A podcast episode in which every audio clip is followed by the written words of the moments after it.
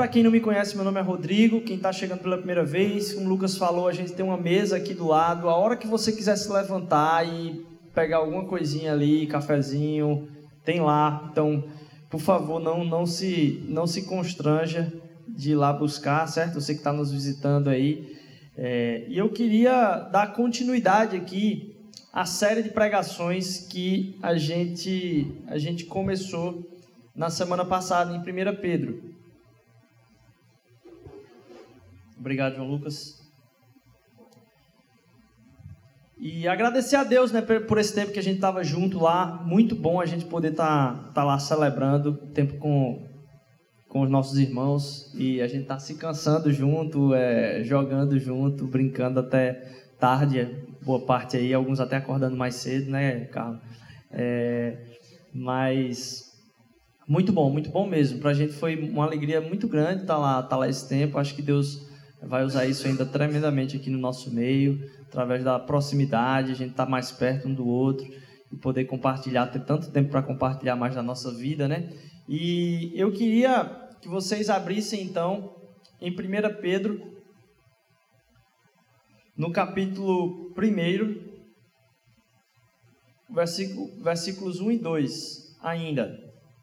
Semana passada a gente conversou um pouco e a gente conversou um pouco até sobre os ânimos que temos no nosso país hoje em relação às eleições.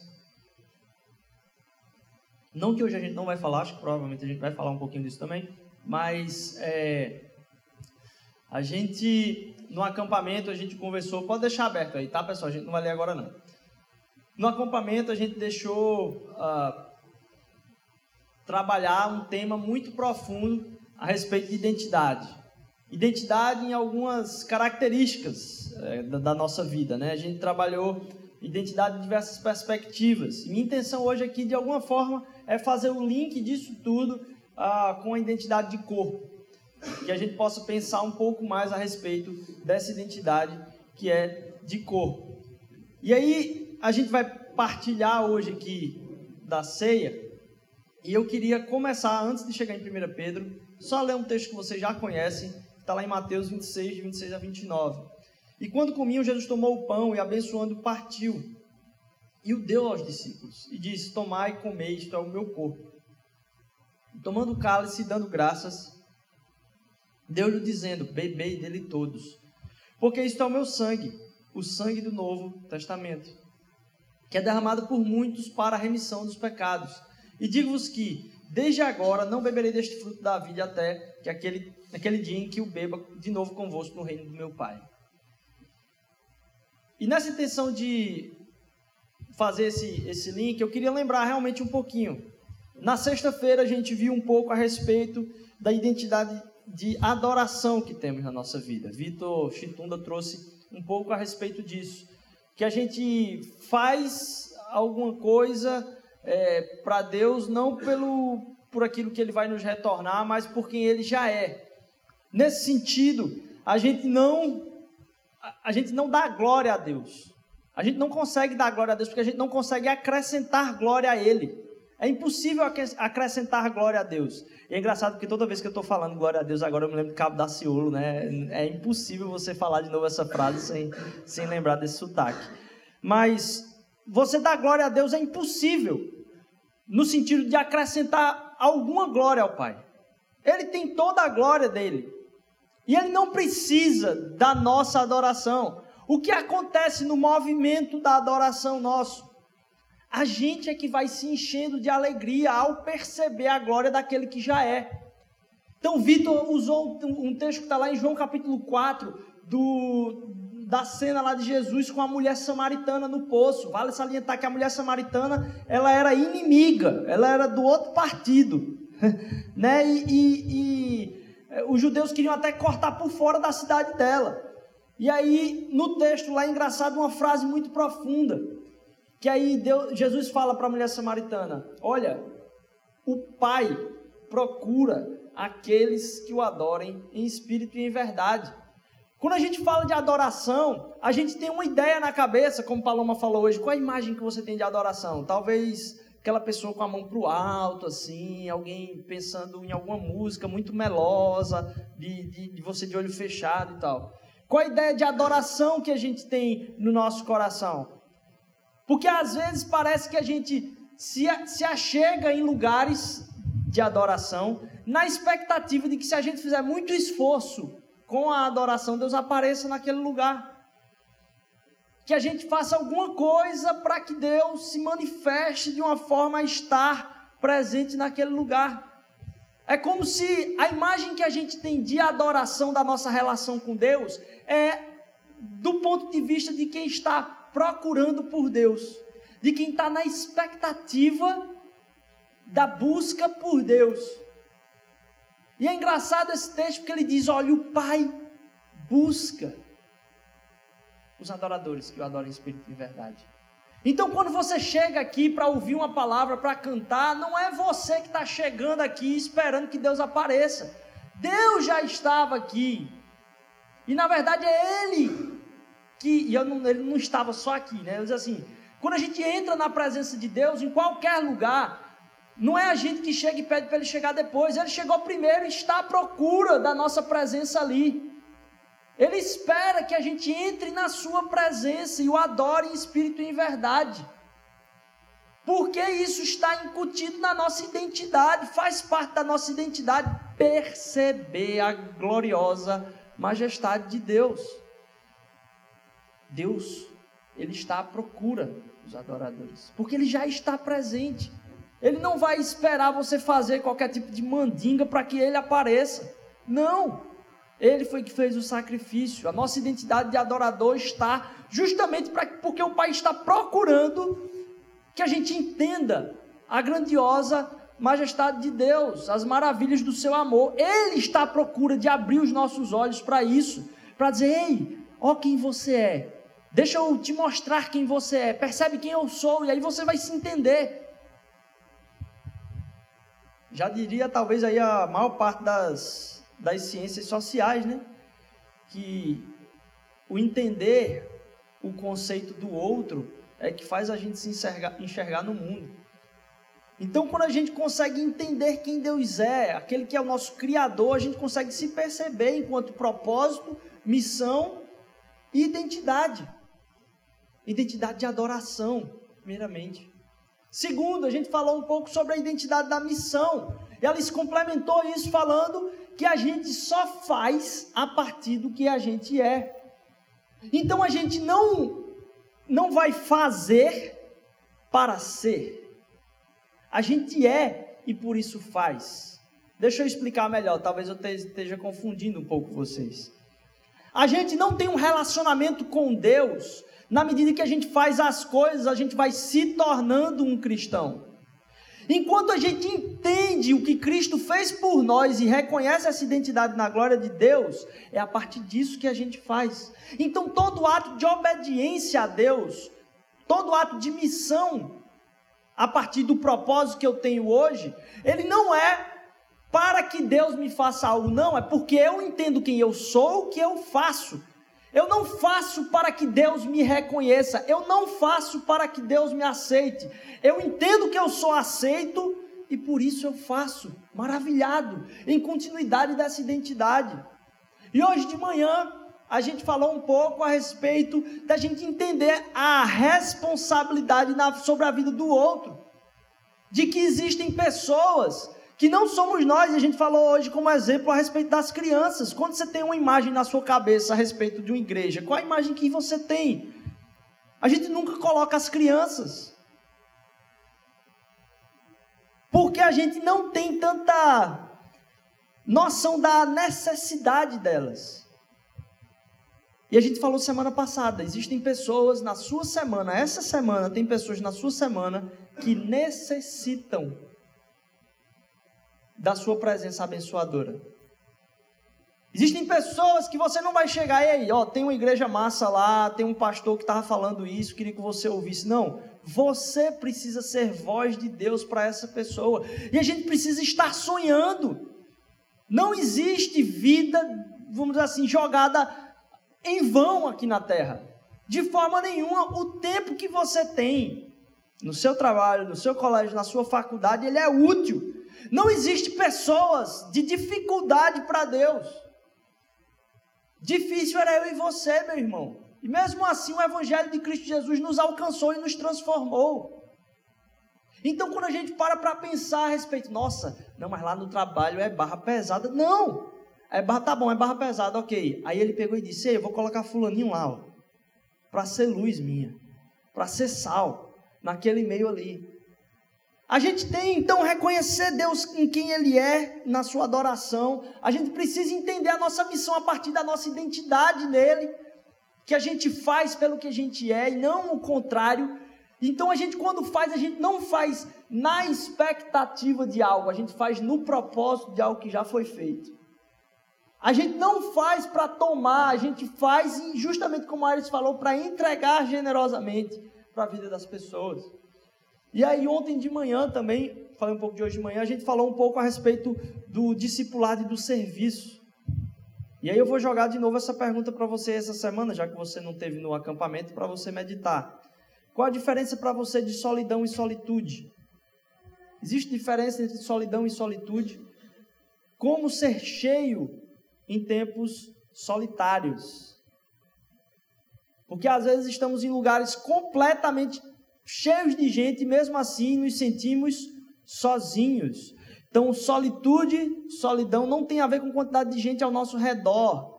Tem a ver entender um pouco a respeito da nossa identidade, do nosso propósito. Como então perceber pessoas que podem estar se sentindo sozinhas?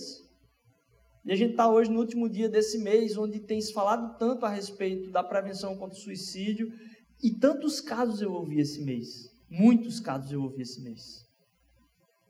Quem são as pessoas que parecem boas, com a cara feliz, mas que ninguém perguntou uma pergunta mais profunda do que e aí, tudo certo? Tudo bom? Tudo bom.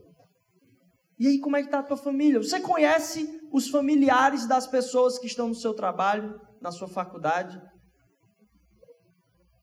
Você conhece qual é, qual é o maior desafio que aquela... Uma pergunta legal. Qual é o maior desafio? Que você está passando? Cara, me conta aí qual é o maior desafio que você está passando hoje. Por favor, me diz aí, qual é o maior desafio que você tem hoje aí? Ou aqui no trabalho, na tua família, no almoço. Experimenta para você ver o quanto Deus pode abrir através da sua vida. Deus já está presente e Ele quer nos fazer parte dessa missão que a gente sonhe com a transformação de outras pessoas, não só a nossa transformação. E aí eu quero agora entrar em 1 Pedro, capítulo 1, versículo 1 e 2. Vocês ficaram segurando a Bíblia um tempão, né? Muita gente já fechou. Foi mal, culpa minha. 1 Pedro 1, 1 e 2. Pedro, apóstolo de Jesus Cristo, aos estrangeiros dispersos, no Ponto, na Galácia, na Capadócia, na Ásia e Bitínia. Então Pedro está escrevendo, enquanto apóstolo de Jesus Cristo, aos estrangeiros, como falamos semana passada, dispersos no Ponto, Galácia, Capadócia, Ásia e Bitínia eleitos segundo a presciência de Deus Pai, em santificação do Espírito para obediência e aspersão do sangue de Jesus Cristo. Graça e paz vos sejam multiplicadas. A gente foi salvo para essa obediência. Em santificação do Espírito, a gente foi salvo para essa obediência pela aspersão do sangue de Cristo Jesus. E ele fala essa frase: graça e paz sejam multiplicadas. Isso é Pedro falando. O mesmo cara que estava na cena da ceia. Quando Cristo Jesus estava falando lá a respeito da ceia e disse: Olha, toda vez que vocês façam isso, vocês façam como eu estou fazendo aqui. O que foi que Cristo fez? Ele deu graças e repartiu. Um coração cheio de gratidão a gente reparte com os outros também coração cheio de gratidão. E eu falei semana passada de um aspecto de estranheza sobre os cristãos do primeiro século, que eles eram tidos como ateus, como uma seita muito louca. E você imagine aí, fora aquilo que eu falei tudo na semana passada, você imagine a perspectiva do partilhar disso aqui. Porque corria na cidade que tinha uma galera se juntando em alguns ambientes fechados para comer a carne de alguém e o sangue de alguém. Você imaginou já alguém pensar isso? Então a imagem que se tinha dos cristãos era, de novo, como semana passada, gente que não tinha tempo de adoração, não tinha sacerdote de mediação e não tinha dia sagrado. E mais, esse era um povo que estava reunido para comer um corpo e um, e um sangue. Que ninguém sabia o que era isso. Até ser apresentado a Cristo Jesus. E aí vem Pedro para falar de novo de um tempo de graça para uma igreja que está sendo perseguida, relegada aos cantos, como a gente falou semana passada.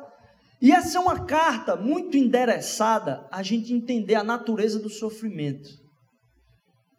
Porque hoje a gente ainda tem um problema muito grande com o sofrimento. A gente entender que, é, e cada vez mais, né, com tantas soluções de saúde, tudo, cada vez mais a gente protege a gente protege os nossos filhos, a gente protege. Ah, e é uma loucura, lógico, eu não estou falando que isso aqui é, é, é, é o certo a, a, a, se fazer, mas eu. É, era uma loucura quando a gente era criança. Eu não sei como é que a gente está vivo hoje, né? Eu. Eu estava conversando agora no carro na vinda para cá, lembrando de uma loucura nossa quando eu morava no interior, lá no sertão, que a gente era transportado de um lado para o outro atrás de uma D20 aberta completamente enquanto criança, como seis a oito anos. E aí a gente ficava em pé e a gente às vezes soltava, a brincadeira era soltar a mão. E tinha uns motoristas, que eu não vou entregar quem é, que faziam uma freada assim, ou acelerava para a pessoa bater com a cabeça lá atrás. E as crianças adoravam brincar com aquilo. É uma loucura, não faz sentido. Hoje você vê uma criança atrás de uma picape, o que é que você faz? Misericórdia, que pai desnaturado. Nossa! Muitas coisas que a gente percebe hoje, lógico, naquela época não existia cinto de segurança. Eu acho que eu vim conhecer cinto de segurança com uns 12, 13 anos de idade. Porque não se tinha tanta punição. Não é que não tinha no carro, não, é porque a gente não usava mesmo. Ficava lá e era um, um, um item, um acessório plus, né? Mas por que, que eu estou falando isso? Hoje a gente tem tanto como se proteger das coisas, e isso não é ruim que a gente começa a ter tanto medo do sofrimento que até mesmo a igreja fica pautada em sair-se do sofrimento. E essa carta de Pedro aqui é uma carta a uma igreja que está sendo perseguida. E eu ouvi uma, uma frase essa semana que se encaixa muito com essa carta de Pedro. Fala o seguinte: o poder do pecado reside em evitar a dor e o sofrimento. A gente é tão angustiado por evitar dor e sofrimento que a gente vive uma vida de paranoia. Como se dor e sofrimento fosse algo excepcional à condição humana e não natural ao desenvolvimento e maturidade nossa. Aleatoriamente, todo mundo vai passar por experiências de dor e sofrimento. Como experimentar isso? Porque não há saída. E a gente fica a maior parte do tempo fingindo como se isso não nos atingisse, quando vai atingir. A intenção é, é entender, então, neste tempo de dor e sofrimento, o que tem significado na vida. Porque no momento de dor e sofrimento, todas as coisas perdem valor. Todas as coisas perdem valor. Se você não tiver algo de referência maior do que o seu medo de sentir dor, do seu medo de sofrer, provavelmente o sofrimento pode derrubar. E ai daqueles que caminham sozinhos, porque mesmo isso pode acontecer conosco aqui em momentos de fraqueza. E que bom a gente poder caminhar em comunidade, porque a gente sabe que o irmão que está passando por um tempo talvez de depressão ali, é um processo de restauração que Deus está causando na vida dele e está trabalhando um outro processo na minha vida. Eu, enquanto comunidade, devo servir ele e ele não caminhar sozinho, estando em família. O poder do pecado, então, reside em evitar dor e sofrimento. Vamos desmembrar um pouco disso mais. Por que é que você mente? Se não para salvar a sua própria cara, ao invés de encarar a verdade. A gente mente para se safar. Ou você se safar porque você não queria ir naquela festa, ou se safar porque você não terminou de fazer uma coisa que devia ter terminado e não queria passar aquela vergonha ali. Mas você mente para não encarar a verdade e safar a sua própria cara. Opa, o medo de sofrer. Mas já alguns têm Deus no coração e passaram por um tempo de, de todo tipo de estudo sem filar nenhuma vez. Mas por que, que as pessoas filam? Ou colam, se é que tem gente de fora do estado aqui. Por que, que as pessoas filam ou colam? Para não sofrer a consequência da perda da reputação. Porque se você não filar e tirar a nota que você ia tirar naquela prova, sua reputação desce pelo menos um pouco. Encarar um certo fracasso. Pelo medo do sofrimento, entramos numa vida desconfortável e pecaminosa. Na verdade, às vezes, por paixão a esse conforto. Porque aqui vivemos uma sexualidade toda louca, do jeito que queremos. Porque a gente tem medo de sofrer com a profundidade emocional e física sendo atendidas e requerendo compromisso em troca. Pedro então está escrevendo para uma igreja dizendo assim: ó, vocês vão passar por sofrimento. E faz parte. Agora entendam, eu vou apresentar para vocês a única coisa para a qual vocês vão olhar quando estiverem sofrendo, porque vocês vão sofrer. Vocês têm que olhar para isso, e isso vai ser a força de vocês no meio do sofrimento. Ele escreve para uma comunidade como uma colônia em terra estranha, e a gente falou um pouco disso semana passada. E ele sugere que ela viva não para si. E aqui eu vou entrar nesse, nesse aspecto que a gente já estava falando um pouco a respeito da situação do nosso país. Ouvi um pastor que admiro muito falar a respeito da natureza única do Brasil.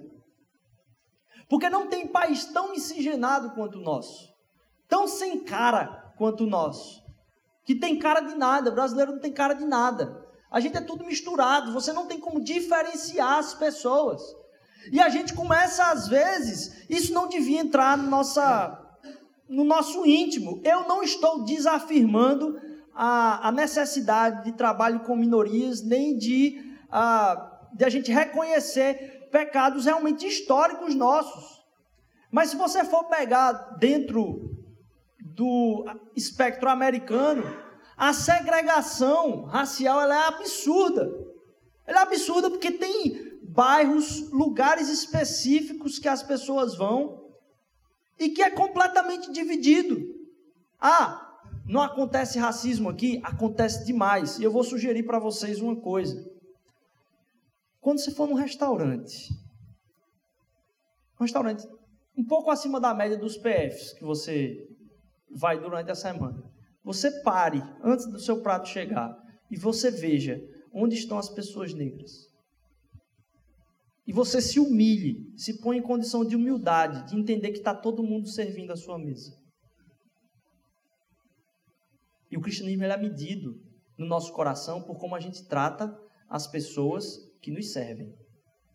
Aires falou do, da grandeza no nosso serviço, porque quem tem que mais servir é a gente. Muito triste a gente ver tanta, tanto cristianismo sendo vivenciado no restaurante quando a conta dá errada, ou quando o garçom, ou quando o gerente fez alguma coisa errada com a mesa. Respira bem fundo e percebe que aquela pessoa está ali para lhe servir. Cuidado com como você trata aquele que te serve. Bem, isso foi um parênteses, não estava nem na pregação. Tirando essa parte de lado, quando você vai ver teologicamente, há um dilema dentro das igrejas americanas. Um dilema de tratar dentro das igrejas a presença de pessoas diferentes. Ou você tem a igreja de anglo-saxão, ou você tem a igreja de imigrantes russos, ou você tem a igreja de, de pessoas negras, ou você tem a igreja. Não! Aqui a gente não tem isso, pelo menos, apesar de todo o racismo existente na nossa sociedade, a gente não tem isso, pelo menos, por quê? Porque não tem ninguém que pode dizer de onde é que é a, a origem. Não, ainda é tudo a mesma coisa. Todo mundo é a mesma coisa. E aí eu estava ouvindo um, um, um, pastor falar o seguinte, que o paraíso, na verdade, é o lugar onde vai ter todo povo, língua e nação clamando a Deus. E uma das grandes entradas pós o pecado foi a roupa. Primeira coisa que aconteceu foi depois do pecado, o povo estava lá nu, botou uma roupa e, e aquilo passou a ser vergonha. Ah, e ele falando assim: se alguém de uma nação, sei lá, muito distante da nossa, chegasse no, no Brasil e encontrasse dentro de uma igreja todo mundo pelado, cantando e louvando a Deus, vai dizer: é o céu. Porque ali está uma mistura tão grande, existe ali todo povo, língua e nação no Brasil, porque em todo lugar a gente encontra isso, louvando e adorando ao mesmo Deus, de uma forma tremenda. Estou falando isso porque a gente tem a benesse de poder reconhecer o diferente e se aproximar dele com naturalidade, muito mais naturalidade do que qualquer país no mundo. E como é que no meio desse processo tão louco que a gente está fazendo, a gente tem se distanciado uns dos outros por problemas tão menores? Eu estava lendo aqui ele falando a carta dizendo a vocês que são os eleitos, dispersos e estranhos aí.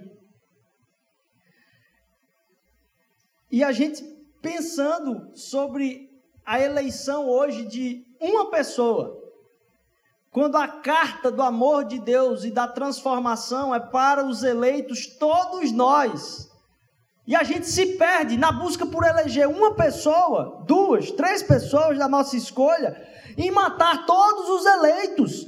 Matar, estou dizendo emocionalmente. Quantas pessoas vocês não conhecem que saiu de um grupo aí, seu de família?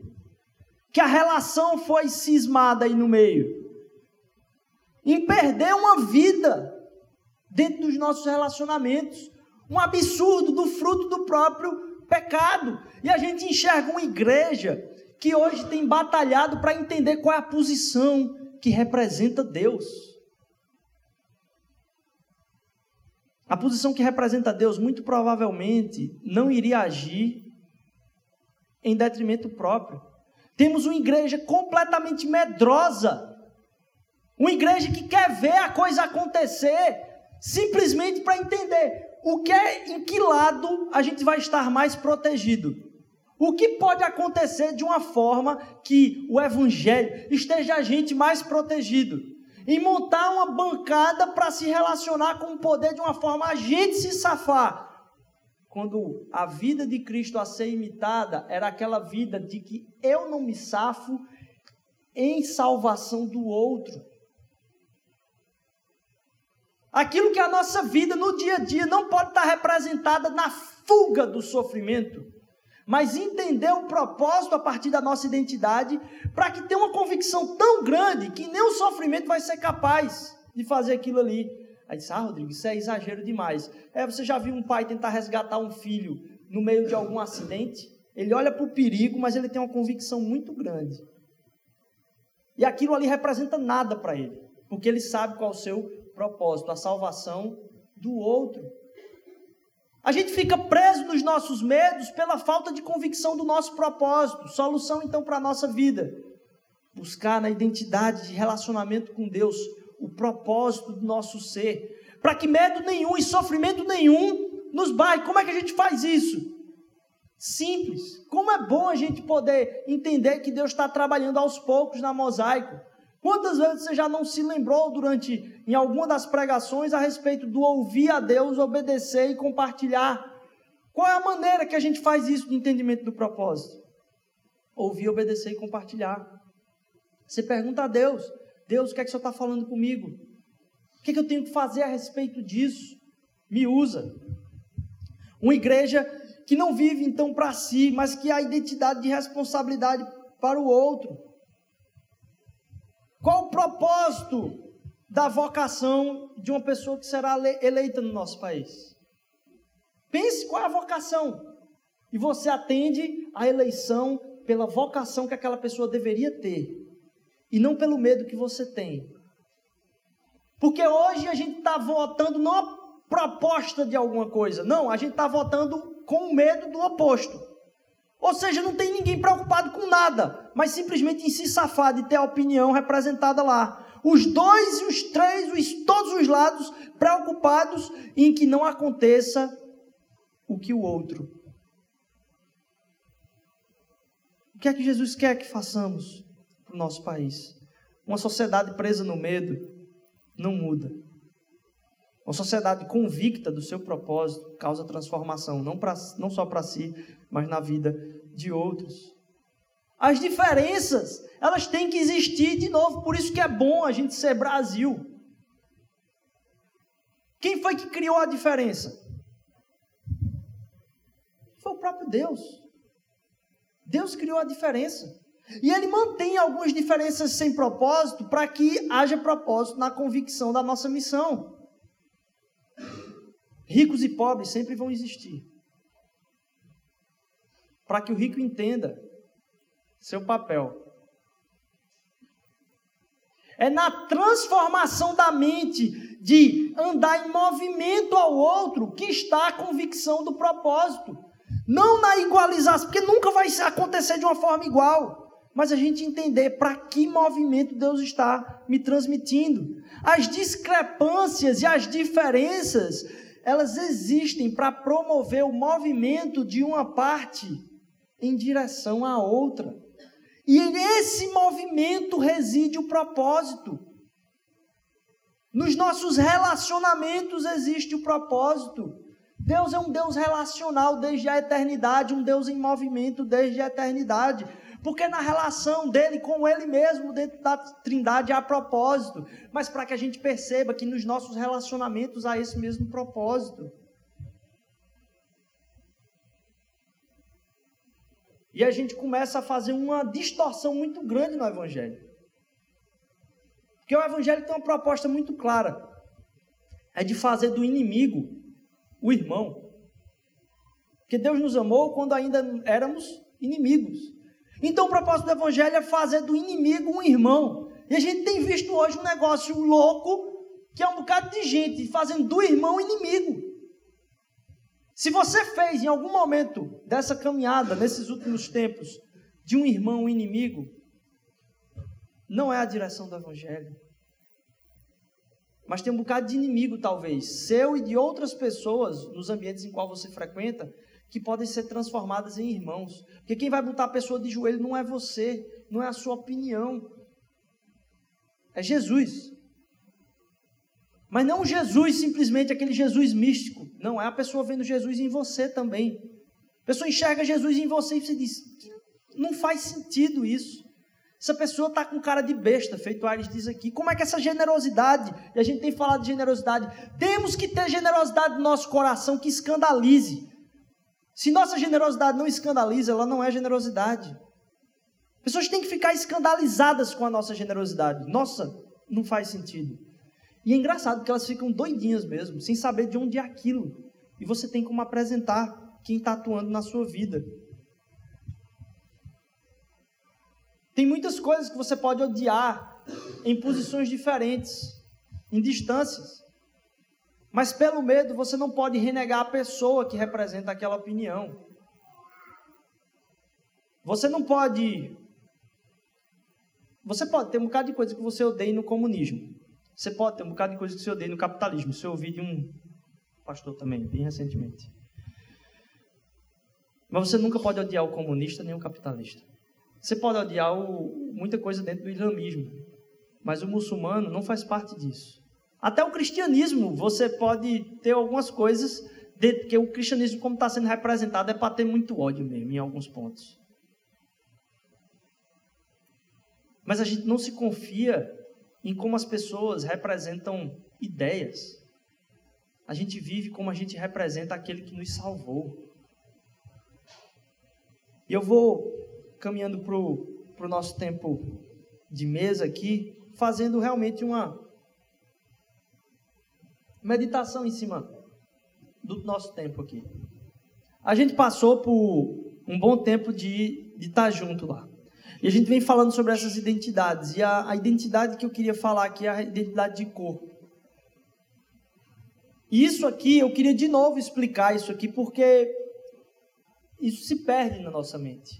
Isso aqui não é feito praça de alimentação. Já viu como é praça de alimentação? Cada um vai na loja que quer, compra o seu pacotinho e senta na mesa individualmente que quer. Você está ali sentado com outra pessoa na sua frente, mas são ambientes completamente diferentes. É uma relação completamente diferente. E é interessante Jesus usar a mesa.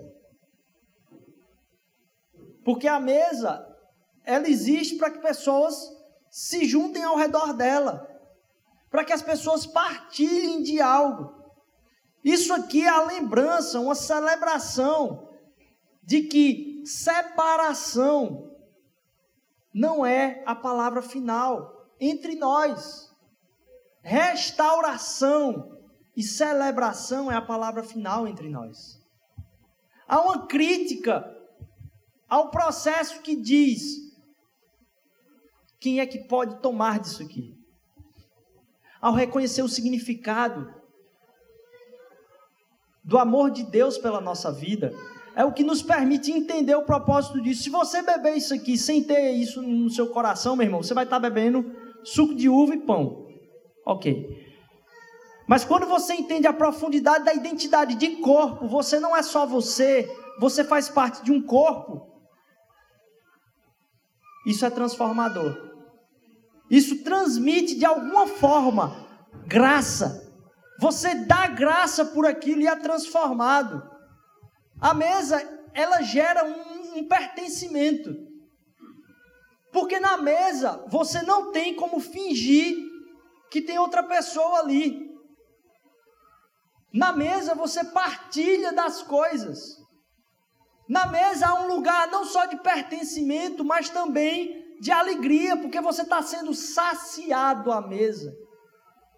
E eu não acredito que isso foi à toa que Jesus soltou, de sermos saciados enquanto movimento do Espírito ao sentarmos uns com os outros. A entender que o propósito de Deus ter colocado uma árvore era para que duas pessoas se juntassem. Por que, que Deus só não fez cair do céu na mão na hora que a gente. É porque a gente precisa se encontrar em algum lugar para partilhar esse alimento. A gente precisa se juntar para entender que aquilo que nos sustenta não tem como ser conseguido completamente sozinho.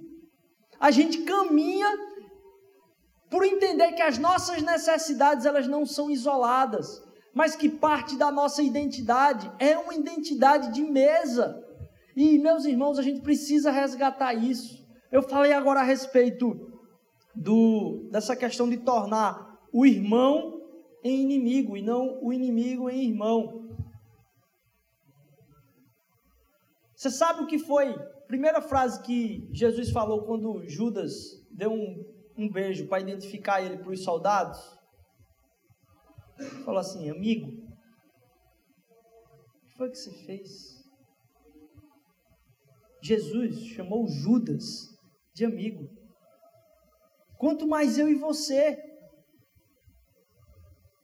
que fomos resgatados e temos a revelação plena do que ele fez por nós temos a presença plena do seu evangelho na nossa vida. Você sabe o quão poderoso é isso? Ninguém pode tirar isso do seu coração, meu irmão.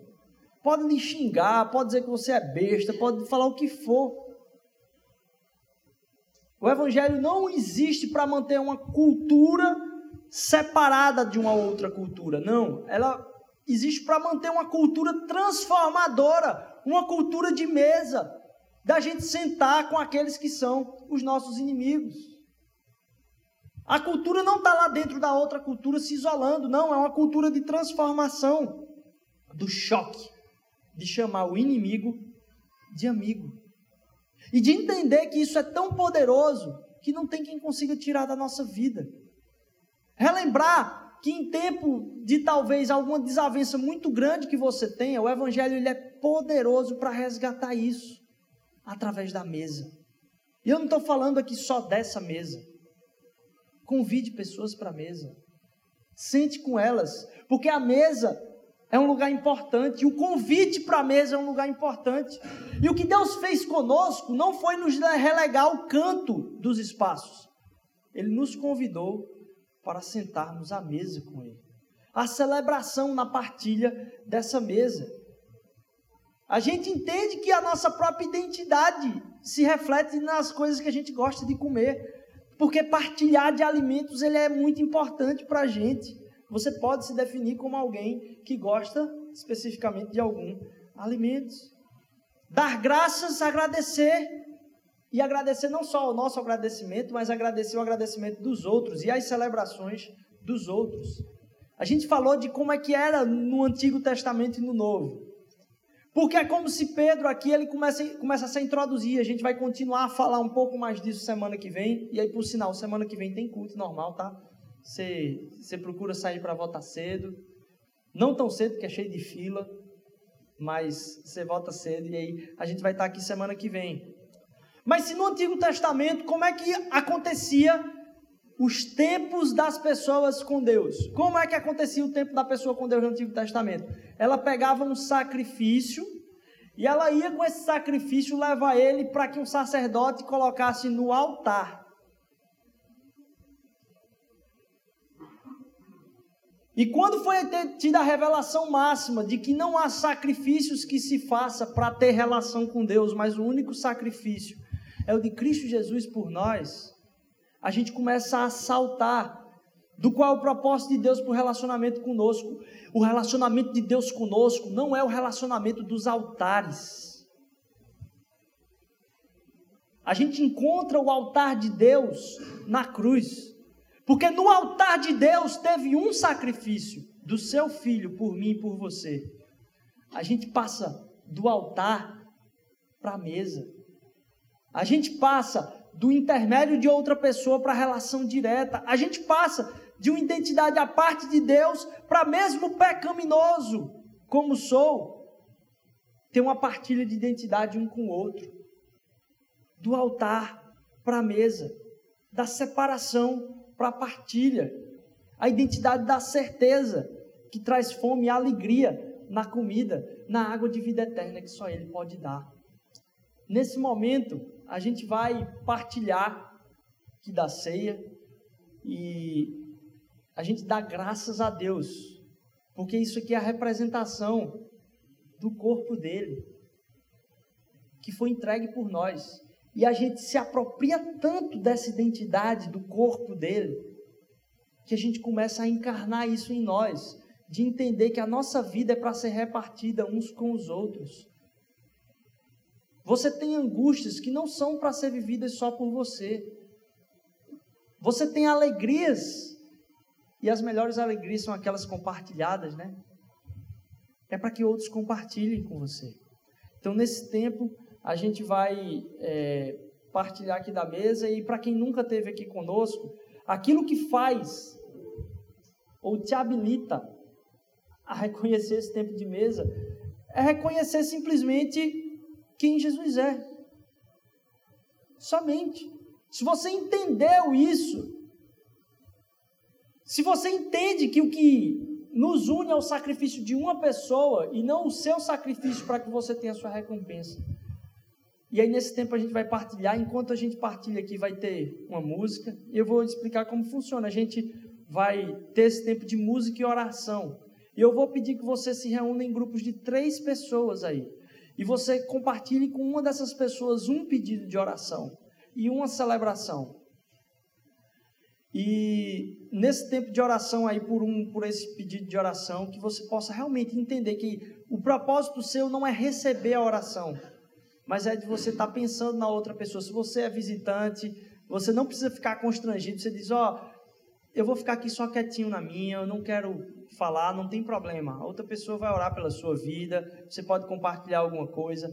Mas aí nesse tempo, a gente vai ter essa partilha. Você pode orar com a pessoa e aí você vai entregar, ao invés de você pegar o copinho para você, você vai entregar esse copinho e, essa, e o pão para outra pessoa.